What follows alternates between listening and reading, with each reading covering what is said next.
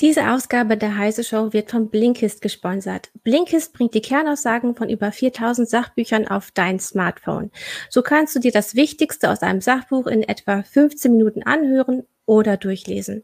Mehr dazu am Ende der Sendung.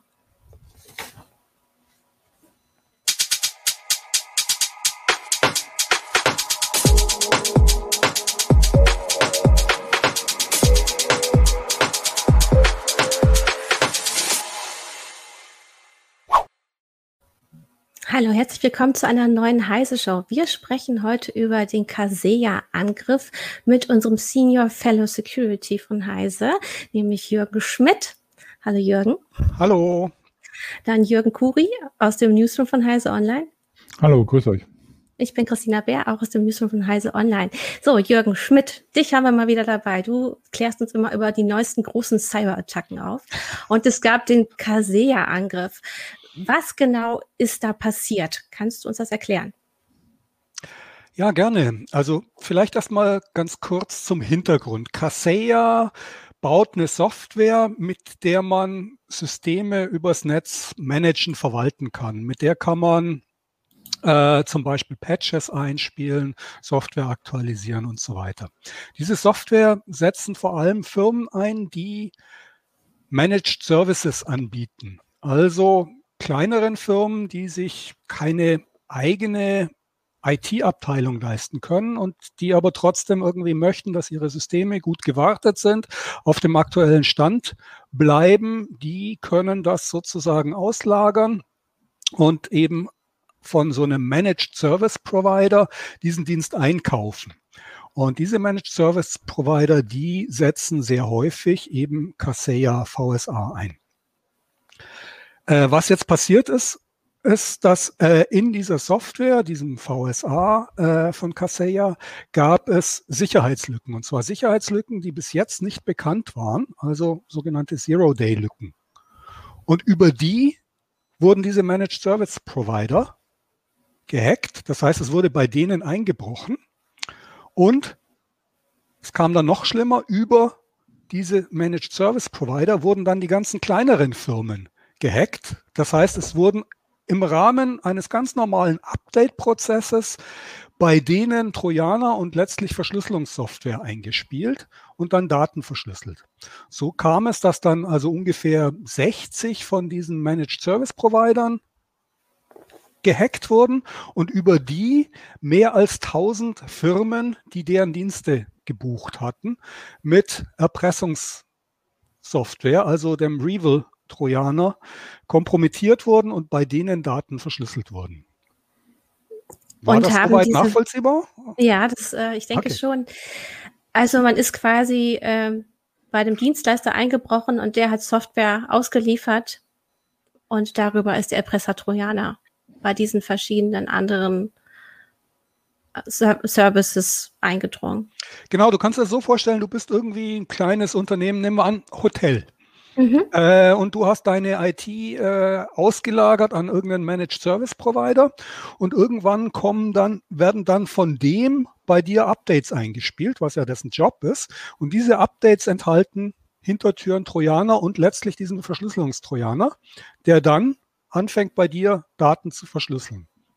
Und äh, plötzlich stehst du als Hotel da mit äh, verschlüsselten Daten. Du hast eigentlich nichts falsch gemacht. Also du hast ähm, dafür gesorgt, dass deine Systeme aktualisiert waren, hattest keine offenen Sicherheitslücken, hattest vielleicht sogar starke Passwörter und alles und trotzdem hat es dich erwischt.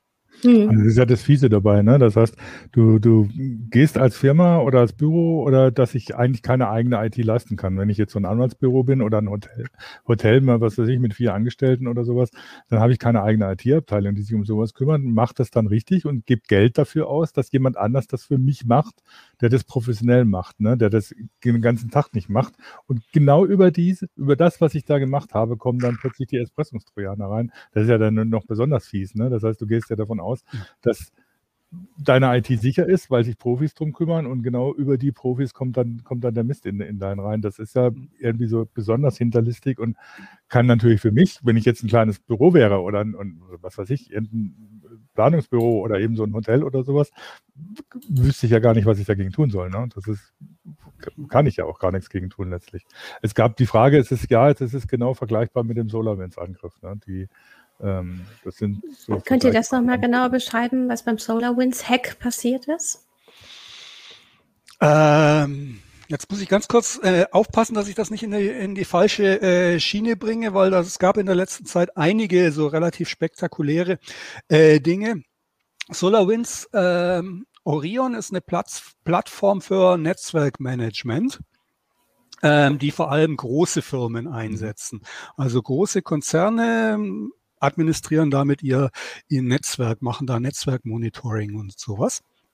Und äh, da war es so, dass bei SolarWinds, dem Hersteller dieser Software, wurde eingebrochen und äh, diese Software wurde kompromittiert. Das heißt, bei einem regulären Update dieser Software wurde dann der Trojaner, die Hintertür, äh, in die äh, Systeme eingespielt. Ist also im Prinzip ein ähnliches Vorgehen. Allerdings war das nochmal eine andere Hausnummer, weil also man geht davon aus, dass äh, hinter diesen SolarWinds-Attacken tatsächlich staatlich gelenkte mhm. Akteure stehen. Das heißt also, das war ähm, zumindest in, in der ersten Stufe äh, war das ähm, sowas wie Cyberspionage. Sind Sie ähm, nicht in Ministerien eingedrungen in den USA? Ja, die haben da also so ziemlich alles erwischt, was Rang und Namen hatte, weil also äh, von den äh, Top 100 haben wahrscheinlich irgendwie 80 diese Software eingesetzt. Unter anderem eben auch äh, US-Verteidigungsministerium, deren Atomaufsichtsbehörde und äh, bei Microsoft waren sie drin, äh, haben da äh, Zugriff auf Windows-Quellcode erlangt und so weiter. Also das war irgendwie schon eine richtig große Geschichte. Aber mhm. in, eigentlich in einer, in einer anderen ähm, Dimension hätte ich jetzt schon fast gesagt, in einer and anderen äh, Qualität, weil wie ich schon erwähnt habe, das waren mehr, also das waren gezielte Angriffe durch staatliche Akteure.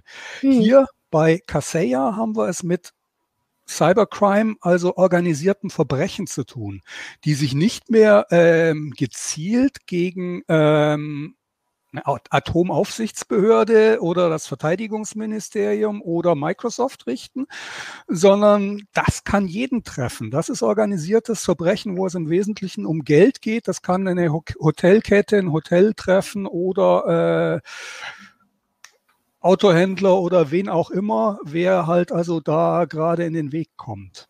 Ja, einer unserer Zuschauer, Stefan Bauer, hat auch gefragt, ähm, wie läuft das denn eigentlich, wenn über den Dienstleister diese Erpressungssoftware eingespielt wird? Ist Kaseya ähm, dann dafür ähm, in der Haftung?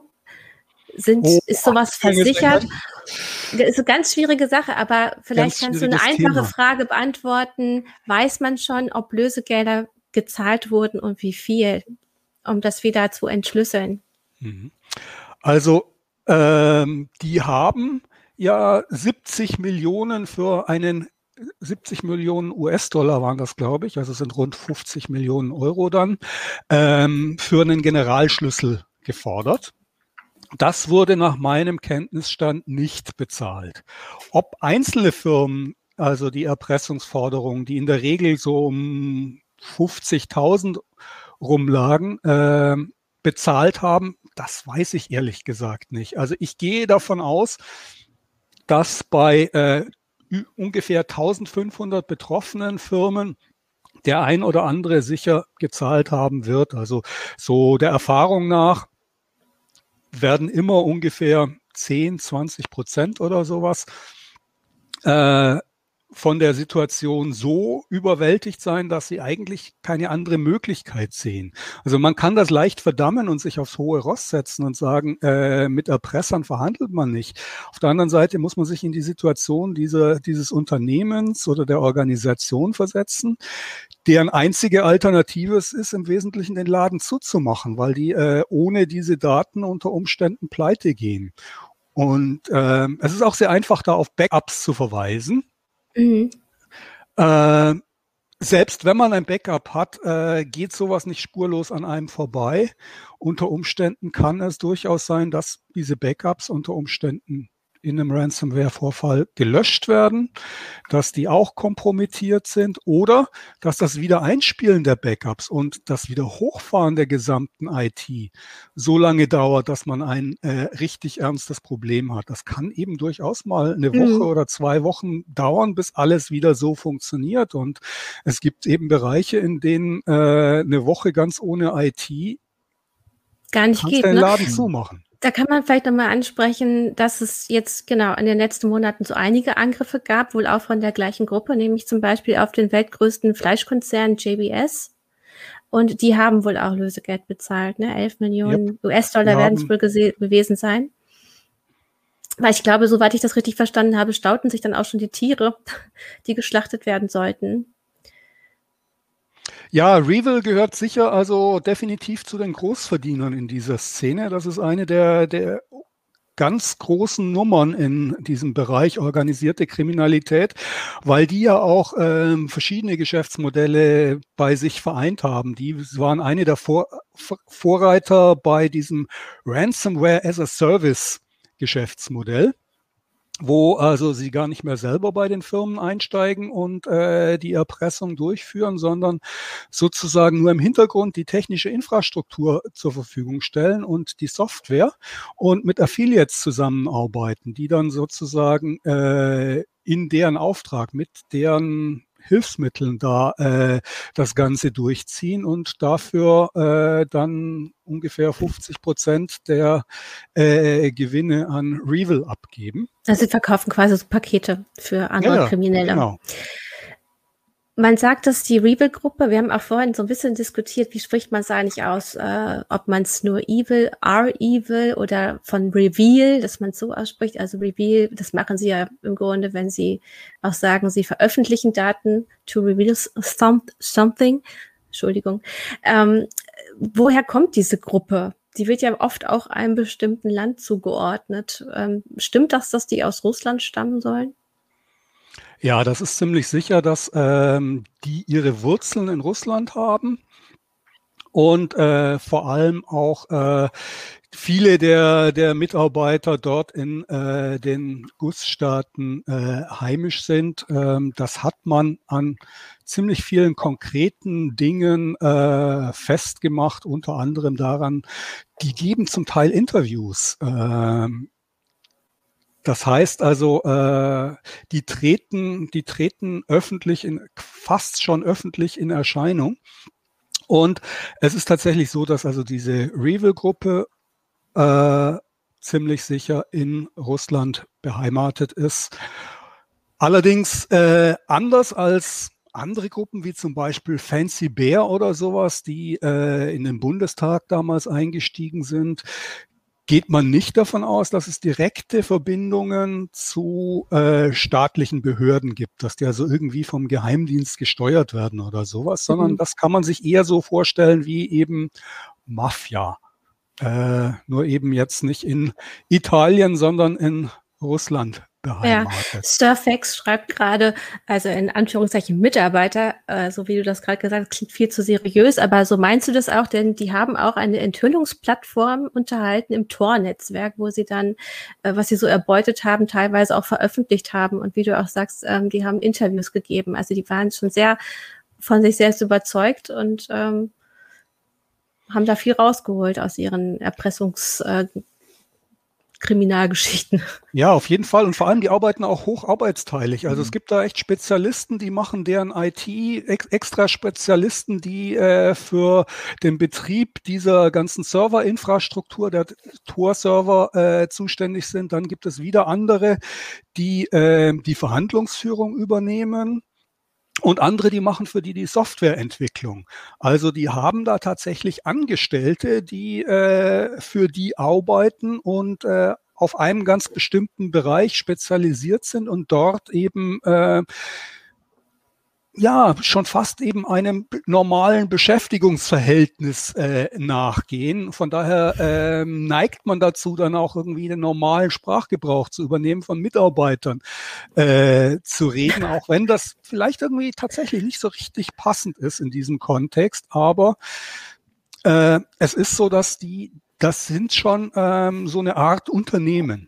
Mhm. Also ich, ich finde den Begriff Mitarbeiter auch gar nicht falsch, weil es ja tatsächlich, also man muss sich sowas wie Weevil jetzt ja nicht mehr so vorstellen als so Gang von irgendwie durch äh, äh dunkle äh, Hütten schlurfenden Nerds vorstellen, sondern das sind halt hochprofessionelle Unternehmer natürlich kriminelle Unternehmer. In Italien früher bei der Mafia hat man auch davon gesprochen, dass es illegales, illegaler Kapitalismus. Also das ist dann, das ist nicht mehr die Vorstellung oder so, wie die wie man früher von irgendwelchen kriminellen Hacker hatte, was ja dann oft in Symbolbildern so auftaucht, die so im Hoodie mit der Pizzaschachtel vor dem, vor dem Rechner im Dunkeln sitzen, sondern das sind halt professionelle Unternehmen, die sich auf kriminelle Aktivitäten verlegt haben. Mhm so wie die Mafia das macht, äh, so wie die organisierte Kriminalität das weltweit macht, halt nun äh, im Internet mit entsprechenden Softwareaktivitäten. Ähm, und das hat natürlich, das hat nicht nur eine neue Qualität, das hat dadurch natürlich auch eine ganz neue Gefährlichkeit, weil die sehr professionell vorgehen und nicht einfach nur mal so ein bisschen rumprobieren. Hm. Und insbesondere diese Lieferkettenangriffe, hm. das ist halt irgendwie eine Art von Angriffen, die gibt es eigentlich schon sehr lange. Die kennt man eigentlich schon seit, äh, weiß nicht, 20 Jahren oder sowas. Dass äh, sowas äh, passiert, das weiß man auch, dass äh, sowas passiert. Es sind da auch schon solche Angriffe aufgedeckt worden. Nur war das halt bisher irgendwie in anderen Dimensionen. Also oder andere Ziele, ne? Also ja, statt andere Staaten Ziele, sind es nun Privatunternehmen. Ja, genau. Also man, vielleicht mal ein Beispiel, also so, so ein klassischer äh, Lieferkettenangriff. Das ist zum Beispiel eben ein, ein Staat, der an äh, geheime Baupläne von Atom-U-Booten oder sowas rankommen möchte und feststellt, dass der Rüstungskonzern für, für dieses Projekt irgendwie Hochsicherheitsmaßnahmen äh, organisiert hat. Da kommt man also nicht einfach rein mit einem gehackten Passwort oder sowas, sondern da ist Zwei-Faktor-Authentifizierung nach dem Stand äh, der Technik implementiert. Und was die dann gemacht haben, ist, die sind bei der Sicherheitsfirma RSA eingebrochen und haben dort die Seeds dieser äh, RSA-Tokens geklaut und diese RSA-Tokens, die waren damals, äh, die haben äh, einmal Passwörter produziert. Das war damals der Stand der Dinge für Zwei-Faktor-Authentifizierung und kam damals wirklich nur in absoluten Hochsicherheitsbereichen raus. Mit denen konnten sie dann solche Tokens nachmachen und sind dann bei Lockheed Martin eingestiegen in den USA und haben dort äh, eben diesen US-Rüstungskonzern kompromittiert, unter anderem um da eben sowas wie äh, die Baupläne von einem Atom-U-Boot oder sowas zu stehlen. Was genau, weiß man nicht. Offiziell wurde gar nichts gestohlen, aber äh, ich meine, die lassen sich da nicht in die Karten schauen, was da tatsächlich passiert ist. Aber äh, man sieht schon, das sind mehr so James Bond-Szenarien äh, als äh, irgendwas, was dich, mich oder unsere Zuschauer hier konkret betreffen würde, sondern das war ganz weit weg eben so äh, eine Art von Angriff, von dem man weiß, dass er passiert, aber eben mehr so äh, Stoff und Material für einen abendfüllenden James Bond Spielfilm als äh, eine re reale Gefahr, der man sich äh, ausgesetzt sieht.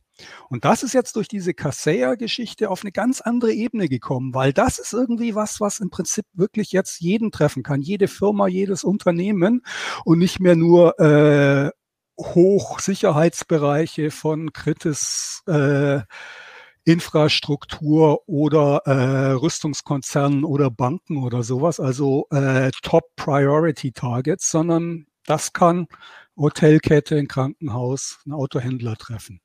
Ich meine, wir so als einzelne Bürger sind wahrscheinlich noch nicht interessant genug. Dafür ist es dann doch zu kompliziert durchzuführen, aber eben so kleine Mittelständler oder so, die müssen, müssten jetzt mehr aufpassen. Ja, ich glaube, das wäre nochmal eine neue Stufe, wenn man diese Art von Angriffen tatsächlich auf Endanwender äh, bringen würde. Das, ich glaube mal, das Hauptproblem wäre gar nicht unbedingt, äh, dass das überhaupt zu realisieren, sondern das äh, so hinzubekommen, dass, dass das noch irgendwie skaliert, weil ich meine, man, man hat jetzt schon gesehen, dass diese äh, Erpressungskampagne mit äh, über 1000 Firmen auf einen Schlag, da sind irgendwie deren Kapazitäten also schon äh, ziemlich am Anschlag. Wenn man jetzt irgendwie an Endanwender geht, da kann man nicht mehr 50.000 Euro verlangen, oder Dollar, sondern da muss man mit dem Lösegeld deutlich weiter runtergehen und das über die Masse machen. Und dann muss man irgendwie mhm. diese ganzen Prozesse irgendwie ganz anders aufsetzen. Das funktioniert im Moment zumindest also nicht wirklich realistisch. Von daher äh, ist das im Moment noch keine, keine wirklich reale Gefahr, dass, dass Endanwender äh, in breiter Masse über sowas attackiert mhm. werden. Was anderes ist, ist zum Beispiel bei äh, Leuten, die politisch aktiv sind, exponiert sind oder sowas, die sind unter Umständen bei sowas dann und, durchaus wieder äh, ein, ein Ziel. Dafür wurde ja auch gestern erst wieder gewarnt, dass man damit rechnet, dass jetzt gerade vor, den, vor der Bundestagswahl ähm, die Hacking-Angriffe auf äh, Politikerinnen und Politiker zunehmen könnten, dass man das beobachtet. Ähm, ihr beide habt schon angesprochen, dass ja zum einen diese Firmen, ähm, die bei Kaseya Dienste eingekauft haben, sich ja eigentlich schon Mühe gegeben haben. Also die haben, äh, die wollten eigentlich mehr Sicherheit einkaufen für ihre Systeme. Was können die denn jetzt tun? Oder was kann, können andere Firmen tun? Du hast auch schon gesagt, Jürgen, naja, so ein einfaches Backup reicht im Zweifel nicht. Naja, also zunächst mal, wenn, wenn ich jetzt ein Patentrezept dafür hätte, wie man solche äh, Liefer, sich gegen solche Lieferkettenangriffe äh, schützen könnte und das so einfach aus dem Hut zaubern könnte und äh, hier präsentieren könnte, dann äh, wäre ich ein gemachter Mann. Also äh, das, äh, so einfach ist das nicht. Das ist tatsächlich ein grundsätzliches Problem, das uns, denke ich mal, über äh, recht lange Zeit in Zukunft noch beschäftigen wird, wie man sich gegen sowas schützen kann. Ich glaube, also es gibt so ein paar Grundideen, äh, an denen man sich entlanghangeln kann. Also man muss, nachdem man die Basics der Security äh, im Griff hat, muss man dafür sorgen, dass die IT widerstandsfähiger wird. Also Resilienz ist da irgendwie so das Stichwort. Das heißt, dass man, wenn mal ein Vorfall passiert, dass da nicht gleich alles verloren ist, sondern dass man äh, in der Lage ist, den zu handeln, das einzugrenzen und das äh, mit einem vernünftigen, vertretbaren Aufwand auch wieder irgendwie aus der Welt zu schaffen. Und der andere Punkt, den man dazu braucht, ist Monitoring. Du musst rechtzeitig von so einem Vorfall mitbekommen. Wenn die da über Wochen oder Monate schalten und walten können in deinem Netz, dann hast du keine große Chance, da irgendwie noch dagegen was zu unternehmen. Wenn du aber frühzeitig mitbekommst, dass da was passiert, dann hast du durchaus eine realistische Chance, das noch einzugrenzen.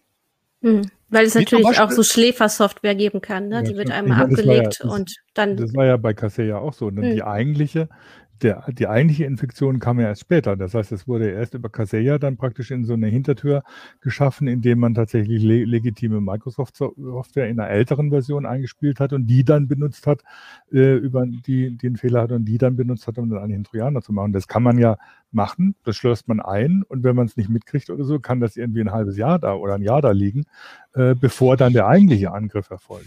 Ja, das, jein. Also das, das, das sehe ich nicht so richtig als Gefahr, weil du musst ja sehen, das Ziel ist ja hier nicht an irgend, irgendwann an irgendwelche geheimen Daten zu kommen, sondern Geld zu machen. Und warum sollte man das irgendwie ein halbes Jahr liegen lassen äh, und riskieren, dass man entdeckt und rausgeworfen wird?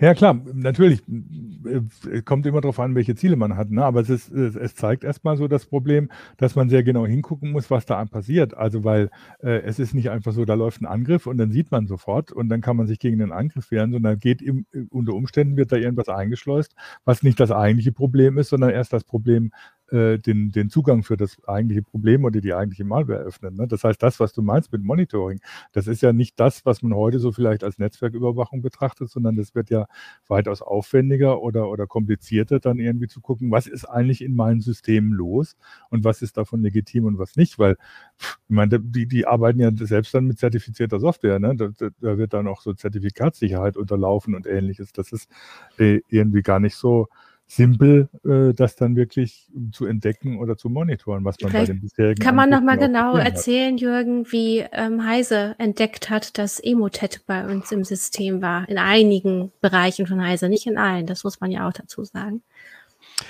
Ja, also das war genau so ein Punkt, wo uns sozusagen das, äh, das Monitoring äh, ich sag's jetzt mal, äh, Lachs den Arsch gerettet hat.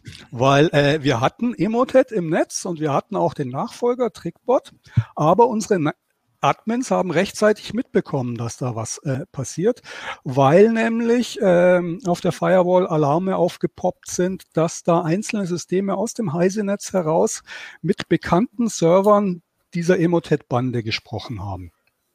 Und da gab es Alarme, auf die sein Admin aufmerksam geworden.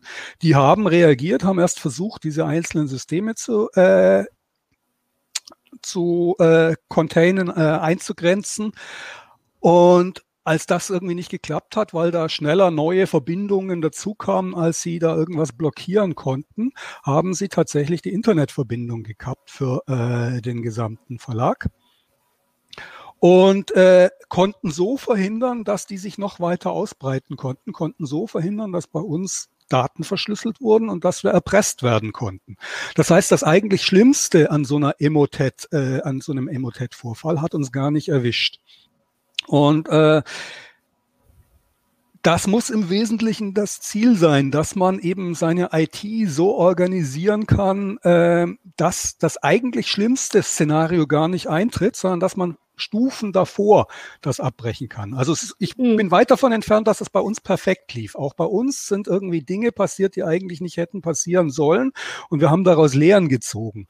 Aber äh, das Grundprinzip, dass man davon ausgeht, man kann alles Böse draußen halten, das wird auf Dauer nicht mehr funktionieren. Mhm. Du wirst nicht also mehr äh, zu einer hundertprozentig sauberen, dauerhaft sauberen IT kommen, sondern du musst deine IT so gestalten, dass sie in der Lage ist, auch mit Infektionen umzugehen und äh, diese Infektionen eben äh, zu handeln und damit vernünftig umzugehen, ohne dass der schlimmst anzunehmende Unfall, der GAU, gleich eintritt.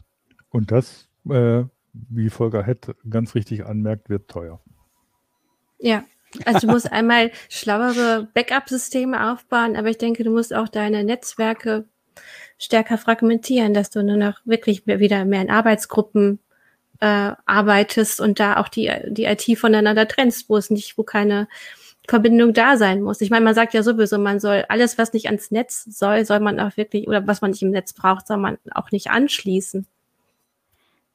Ja, da gibt es verschiedene Ansatzpunkte, mit denen man sowas umsetzen kann. Segmentierung ist eines der Konzepte, die man da umsetzt. Äh, Least Privilege, also minimale Rechte an mhm. vielen verschiedenen Stellen ist äh, ein, ein Ding, das einem helfen kann, sowas äh, ein, einzugrenzen, weil es, äh, es den Angreifern schwerer macht, sich also auszubreiten und so weiter.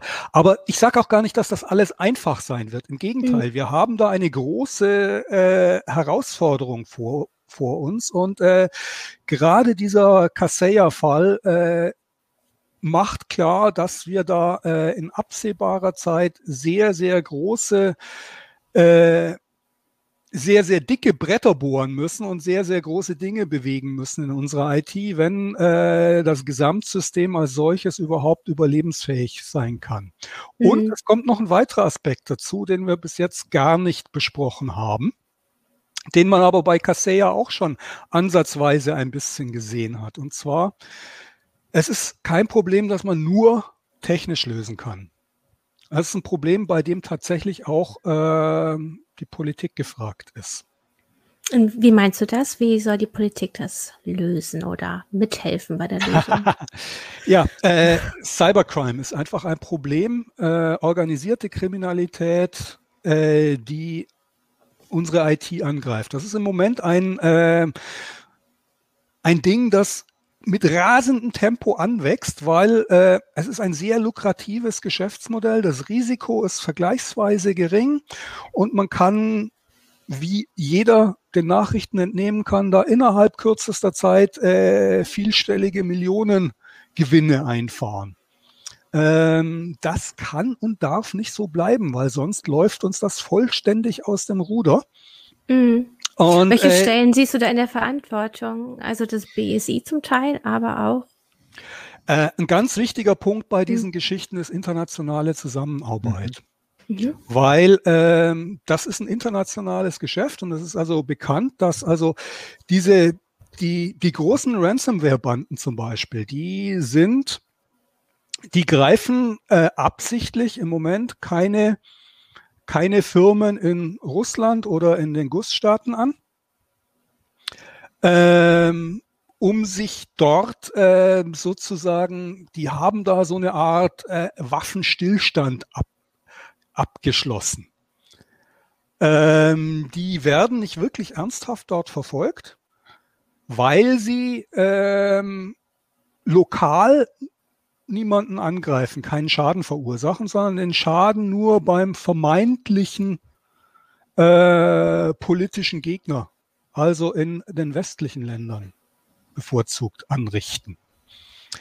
Äh, da muss man gegen vorgehen. Es muss da irgendwie ein internationaler Konsens her, dass man, äh, dass man sowas nicht bereit ist zu tolerieren. Sonst fallen wir zurück irgendwie ins Mittelalter, wo äh, England Kaperbriefe ausgestellt hat, äh, um die Spanier zu äh, schädigen. Das heißt, man kann, konnte da so quasi legal äh, Handelsschiffe kapern wenn sie nur dem vermeintlichen Gegner gehören und man die eigenen Schiffe nicht angreift. Mhm. So eine so eine Art von Infrastruktur äh, oder so eine Art von Dingen läuft da im Moment und äh, da müssen wir weg davon. Wir brauchen einen internationalen Konsens, dass solche Angriffe nicht toleriert werden und eine internationale Zusammenarbeit äh, bei der Verfolgung solcher Cybercrime-Banden. Sonst wird das vollständig aus dem mhm. Ruder laufen. Und man muss natürlich auch schauen, ähm, unter Umständen, also es gibt ja, gibt ja auch von der Politik und von der Strafverfolgung verschiedene Möglichkeiten, dem vorzugehen. Unter Umständen, ich meine, das äh, ist ja auch äh, die Frage oder so, wie man die Geldflüsse äh, da in den Griff kriegt, die da, die dafür ja notwendig sind. Die ganze organisierte Kriminalität ist natürlich überhaupt nichts, wenn sie nicht an ihre Gelder rankommt. Und da muss man unter Umständen solche Maßnahmen ergreifen, um das in den Griff zu kriegen, um sie im Prinzip die Geldflüsse auszutrocknen und damit das ganze Geschäft äh, äh, unlukrativ zu machen. Mhm. Äh, ich meine, das hat man bei Al Capone schon gemacht. Ne? Dann hat man nicht wegen seiner eigentlichen Verbrechen verknackt, sondern wegen Steuerhinterziehung. Nun wird man Rivel sicher nicht wegen Steuerhinterziehung dran kriegen, aber wenn man zum Beispiel verhindert, dass die Gelder, die sie fordern, bei ihnen tatsächlich ankommen, das heißt, wenn man versucht, da tatsächlich auch politisch aktiv zu werden, werden, dann ist das auch natürlich eine Maßnahme, die gegen sowas hilft. Das hat aber mit der IT-Sicherheit an sich überhaupt nichts zu tun, sondern das ist ein mhm. politisches Instrument oder ein, sagen wir mal, Regulierungsinstrument, um sowas äh, im Prinzip hintenrum in den Griff zu kriegen. Mhm. Und Sie lassen sich ja eigentlich gerne in Bitcoin bezahlen. Und äh, da wäre ja die Regulierung von Kryptowährungen das Instrument.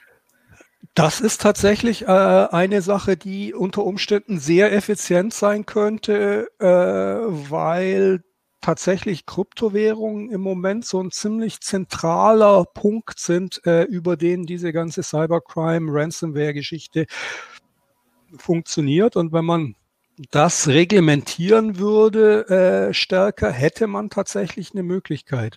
Aber ich wollte noch mal einen Schritt zurück, ganz kurz zu mhm. dieser politischen ähm, Geschichte und der internationalen Zusammenarbeit. Also ich bin eigentlich kein Freund von Biden, aber der hat da aus meiner Sicht einen ganz wichtigen, richtigen Schritt gemacht, nämlich er hat das auf die internationale Bühne gebracht, dass er das eben im Rahmen dieser äh, G7-Konferenz angesprochen hat und jetzt auch im Kontext Revel nochmal Putin äh, persönlich angesprochen hat, dass er sich da äh, mehr Zusammenarbeit wünscht. In bei der Verfolgung von äh, solchen kriminellen Aktivitäten im Cyber Cyberspace, die letztlich meiner Ansicht nach durchaus auch im russischen Interesse sein sollte, weil äh, diese Kraken, die sich da heranbilden, auch für, äh, für Russland kein, kein wirklich ähm, funktionierendes Geschäftsmodell also sein. Also du sagst, sie, sie ähm, sie tolerieren diese Gruppen in ihrem Land, sie schützen sie, aber gleichzeitig können diese Gruppen auch die Macht erlangen, ähm, kritische Infrastruktur in Russland zum Beispiel auszuschalten mit ihren Skills, die sie haben. Also sie haben, sie, sie peppeln halt die eigene, äh, die Bedrohung im eigenen Land auch. Ja, man, also ich meine, man kann sich das eben anschauen. Man, es ist ja nicht der erste Fall von organisierter Kriminalität, mhm. was also äh, die Mafia und Co. mit Italien gemacht haben. Äh, es ist ja nicht so, dass irgendwie äh, die äh, Italien da irgendwie äh, letztlich davon profitiert hat, dass, äh, dass sie diese, diese organisierte Kriminalität im, im Land hatten. Und von daher bin ich der Überzeugung, dass eigentlich kein Land das irgendwie äh, akzeptieren und tolerieren sollte, dass sich solche, äh, solche Strukturen bei ihnen breit machen und in eine Machtposition bringen, die dann nicht mehr zu kontrollieren wäre. Und was, ähm, um es nochmal auf eine andere Ebene nochmal anzusprechen, was, was Capellino äh, erwähnt hat, was äh, auch bei der Politik natürlich eine Rolle spielt, ist, man sollte, der, die Politik sollte ein Bewusstsein dafür entwickeln, dass es äh, nicht hilfreich ist, wenn sie darüber diskutiert oder sowas macht wie Zero-Day-Exploits zurückzuhalten, damit man sie selber nutzen kann, über Hackbacks zu diskutieren, weil letztlich äh, fallen die dann auch immer wieder nur äh, Kriminellen in die Hände, die sie dann ausnutzen. Das heißt, letztlich fördert das so, solche Diskussionen und auch solche Handlungen dann tatsächlich Exploits vermeintlich nur für die eigenen Geheimdienste zu benutzen, fördert das auch nur die organisierte Kriminalität. Das ist im Prinzip ähnlich wie das, was äh, äh, Jürgen äh, äh, zur Mafia in Italien gesagt hat. Wenn man mit solchen Mitteln operiert, dann fördert man letztlich immer die Gegenseite und nicht das, die eigene Sicherheit.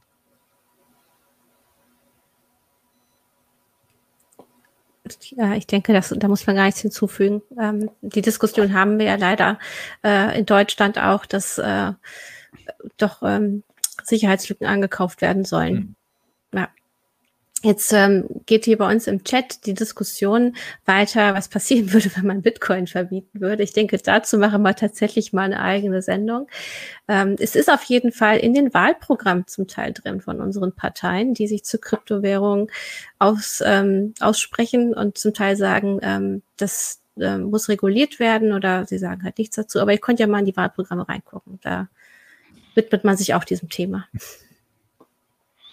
Ja, Kryptowährungen haben ja ganz viele Facetten, äh, eben auch zum Teil bedenkliche Facetten. Da kommt dann eben äh, unsere Klimakrise mit dazu und noch ganz andere Dinge, äh, über die man da in diesem Kontext äh, reden muss. Ich glaube, mhm. das würde hier den Rahmen sprengen. Definitiv. Äh, das zu Ende diskutieren zu wollen. Mhm. Aber äh, es ist klar, dass äh, alleine mit technischen Maßnahmen werden wir diese Probleme, diese Probleme mit Cybercrime und organisierter Kriminalität nicht in den Griff bekommen. Wir brauchen auch äh, Politik, die sich mit diesen Themen auseinandersetzt und äh, Richtlinien, Leitlinien vorgibt, äh, die uns aus diesen Problemen rausführen. Und äh, naja, da kann ich nur hoffen, dass äh, unsere Politiker sich äh, mit diesem Thema in Zukunft vermehrt auseinandersetzen und da auch äh, sich zum einen Know-how drauf schaffen, also Wissen und Kenntnis über die Probleme. Bis jetzt habe ich, also ich meine, ich habe was von beiden gehört, aber äh, ich kann mich nicht erinnern, dass irgendein äh, deutscher Politiker sich äh, prominent zu Cybercrime geäußert hat. Vielleicht äh, ist mir das entgangen, aber äh, dass Deutschland da irgendwie was äh, in die Richtung unternehmen würde oder auch nur die EU oder, oder wenigstens mhm. die EU es wird nicht so offensiv angesprochen wie jetzt oder nicht so, wurde nicht so stark berichtet wie jetzt dieser Schritt von beiden. Aber wir haben natürlich im Inland ähm, auch den Versuch, die Bundeswehr da besser auszustatten und äh, sich auf Cyber Kriege vorzubereiten, Hackbacks und alles. Also das, äh, wir wollen nicht nur in den Weltraum, wie wir jetzt äh, festgestellt haben bei der Bundeswehr, sondern wir wollen auch Cyberwar führen. Ja, wobei Cyberwar, Hackback und ähnliches äh, eher für mich eher zum Problem als zur Le Lösung gehört. Also äh, ja.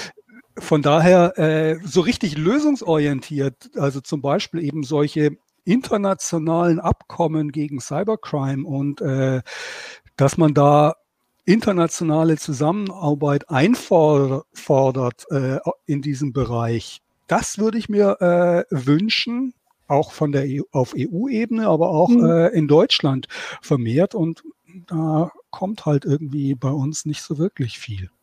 Mhm. Ja, wobei es eigentlich gibt es ja sogar Institutionen auf deutscher und europäischer Ebene, die ähm, sowas fördern könnten oder so. Gut, das BSI ist die, die eine Geschichte. Und auf der europäischen Ebene gibt es die ENISA, die eigentlich auch so sogar explizit solche Aufgaben haben, ne? sich um sowas zu kümmern, dass man ähm, auf nationaler und internationaler Ebene da irgendwelche Re Regeln findet, wie man gegen sowas mhm. vorgehen kann. Die sind natürlich, also gerade die ENISA ist äh, leider auf europäischer Ebene relativ schwach ausgestattet und hat relativ wenig Kompetenzen. Von daher ist es natürlich auch die Frage, wie weit da nachgearbeitet werden muss bei existierenden Institutionen, die sowas machen könnten, wo es teilweise auch relativ viel Know-how gibt, was, was die Sachen angeht. Aber also kümmert sich die ENISA nicht auch sehr mhm. stark ums Domain, äh, Domain Name, Name System und Netzneutralität und also nee, was ist eigentlich nee? nicht. Das ist nicht ihr Job. Die, die ENISA hat explizit den Job für die Netzwerksicherheit zu sorgen in mhm. Europa äh, und äh, hat aber kaum Möglichkeiten, das tatsächlich in die Praxis umzusetzen. Das heißt, da muss man natürlich auch in vielen Details gucken oder so, wie die, wie man da weiter operieren kann, wie man, was man da machen kann und wie die äh, wie dann tatsächlich Lösungen gefunden werden kann. Ich meine, auf europäischer Ebene sollte es ja eigentlich kein Problem sein. Also äh, mit dem Binnenmarkt und mit den entsprechenden Institutionen. Aber auch da ist es schwierig oder so, da hm. tatsächlich eine einheitliche Linie zu finden. Aber ich meine, wir haben ja in der vergangenen Woche darüber gesprochen, dass äh, Europa oder auch Deutschland sagt, wir möchten gerne ähm, souveräner werden, was IT angeht. Und das würde es ja auch ähm, einbeziehen, das Thema. Ja, aber digitale ja. Souveränität in Europa oder in, in, national, die widerspricht dem eigentlich mhm. sogar, weil wir werden keine deutsche oder europäische Lösung für dieses Problem finden. Ähm, Ach so, meinst du das, ja. internationale Zusammenarbeit gibt. Also mhm. das hat Jürgen ja gerade betont. Also ohne eine internationale Zusammenarbeit wird es nicht gelingen, das in den Griff zu kriegen. Und zwar auf allen Ebenen. Siehst du, ich habe das gerade so anders betrachtet, weil ich dachte, ich habe jetzt so, bin davon ausgegangen, okay, wir konzentrieren uns als Deutschland mhm. auch wieder mehr auf den europäischen Raum. Aber so wie du sagst, hast du natürlich recht. Jürgen Schmidt, du wolltest auch gerne mal was sagen. Ja, also ähm, ich weiß nicht genau, wie das bei der ENISA ist, aber zumindest beim BSI ist es ja so, dass das weisungsgebunden ist. Und zwar ist das beim Innenministerium aufgehängt und also äh, auf, muss quasi auf deren, Richt, der, deren Richtlinien folgen. Und vom Innenministerium kommt halt irgendwie nichts in die Richtung. Im Gegenteil, die äh, kaprizieren sich eben im Moment mehr darauf, dass sie mehr Zugriffsmöglichkeiten brauchen, also eher in die andere Richtung gehen, dass wir eben äh, Zero-Day-Exploits, Staatstrojaner und ähnliches brauchen.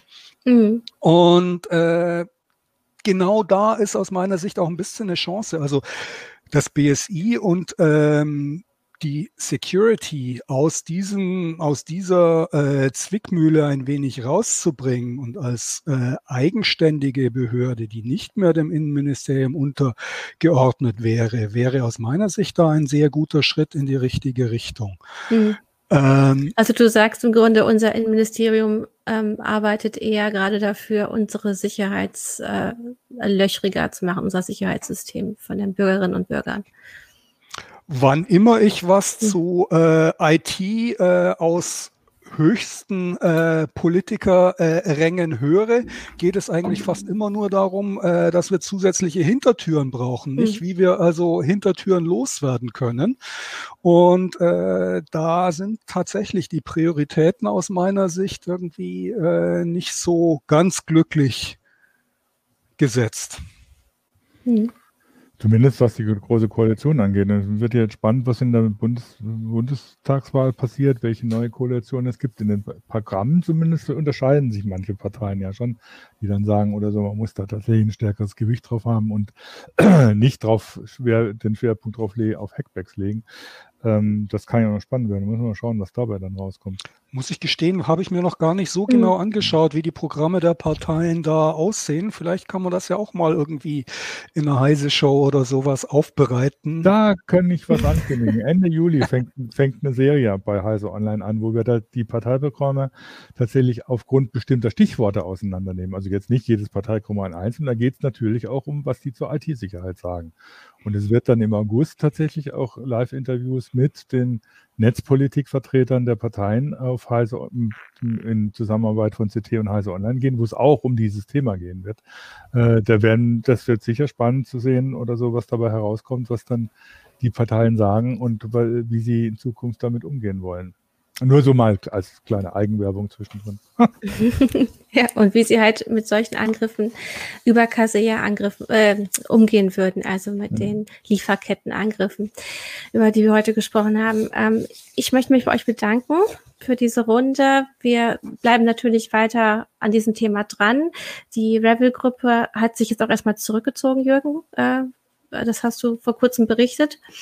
Die Aber sind irgendwie von der Bildfläche verschwunden und es weiß keiner mhm. so genau, was da passiert ist, ob da die USA äh, mit ihrem Druck auf Russland irgendwie Erfolg gehabt hat, äh, ob die denen selber der Boden zu heiß wurde oder ob das eine Mischung aus verschiedenen Dingen war, weiß man nicht. Auf jeden Fall ist bei denen im Moment Funkstille. Das heißt, ihre mhm. Server sind down und äh, sie äußern sich auch nicht mehr. Genau, und sie waren aber auch schon mal von der Bildfläche verschwunden. Für einige Zeit hattest du geschrieben. Das kann man natürlich auf Heise Online alles nachlesen.